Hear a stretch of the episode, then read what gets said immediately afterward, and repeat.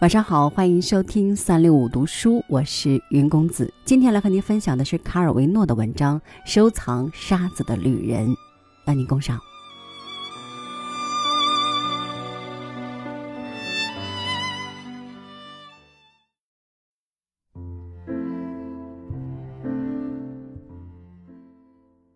有一个收藏沙子的旅人。他环游世界，每到海滩、河岸或者湖边，亦或是沙漠、荒原，都会随身带走一把沙土。回到家里，等待他的是一排排绵长的架子，上面放着数百个小瓶子，里面盛放着巴拉顿湖的灰色细沙、暹罗湾的白色亮沙、冈比亚河流经塞内加尔时沉积下来的红沙。它们展示着并不缤纷的色彩，统一的样貌犹如月球表面，它们的颗粒和构成却有差别。里海的黑白沙仿佛依旧浸泡在海水中，马拉泰河同时兼具黑白两色的细小沙石，肯尼亚马林迪附近的海龟湾那儿是白色中带有紫色螺纹的细沙。在最近于巴黎举行的古怪收藏展上，藏品有牛颈铃、瓶盖、火车票、厕纸包装纸、青蛙标本等。收藏沙子的橱窗是最不引人注意，同时也是最为神秘的。尽管它们被安静地封闭在玻璃瓶中，却似乎有许许多多的故事要讲述，是对整个世界的描绘。是收藏家的私密日记，又或者是对于我的一个回应，也许是所有的这些。对于这个世界，沙子收藏记载的是漫长侵蚀后所剩的残留，是最后的物质，是对于世界繁杂多样外表的否定。而在这套收藏中，收藏家生命中的各个场景，要比过往的彩色照片显得更加真实。事实上，我们可以据此认为，这是一段永远在路上的生命，在异国他乡的沙滩上晒着日光浴，见或进行更为大胆的冒险，居无定所的四处游荡，透露出一种焦虑和不确定。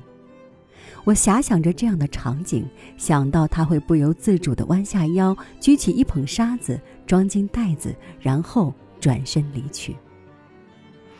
像所有的收藏一样，这也是一部日记，当然是旅行日记，但也是情感、情绪和心境的日记。一面是列宁格勒土地上的冰冷沙石与科帕卡瓦纳的细小沙石，另一面是我们看到这些装在瓶子里、贴上标签的沙子时产生的情绪。我们并不知道这两者之间是否有任何瓜葛。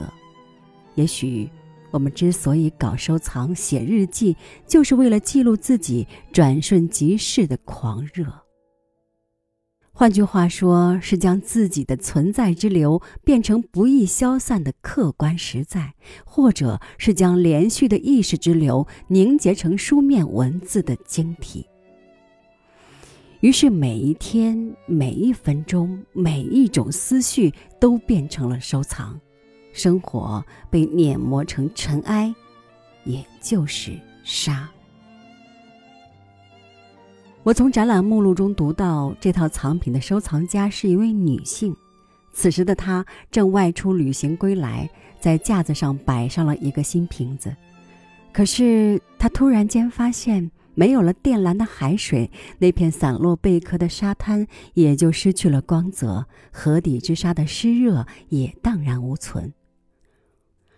离开墨西哥后，帕里库廷火山上混着熔岩碎末的黑沙也变得平凡无奇，和烟囱里扫出来的煤灰没有什么两样。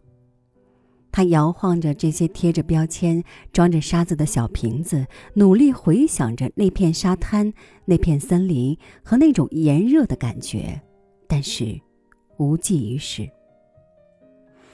事已至此，我只能从橱窗前，从这片将风景化约为荒漠的墓地前，从这片再也不会起风的荒漠墓地前走开。可是，那个多年以来坚持收藏沙子的人，肯定明白自己在做什么。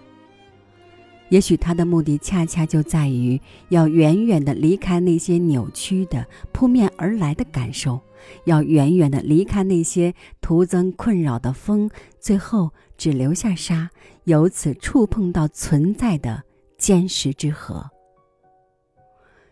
也许。这就是为什么他始终注视着沙，目光穿透小瓶，钻入沙中辨认它，从这一小滩沙中提取出无数的信息碎片。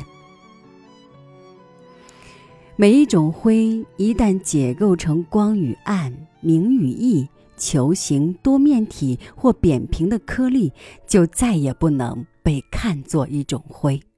而直到这个时候，你才能明白这种灰的真正意义。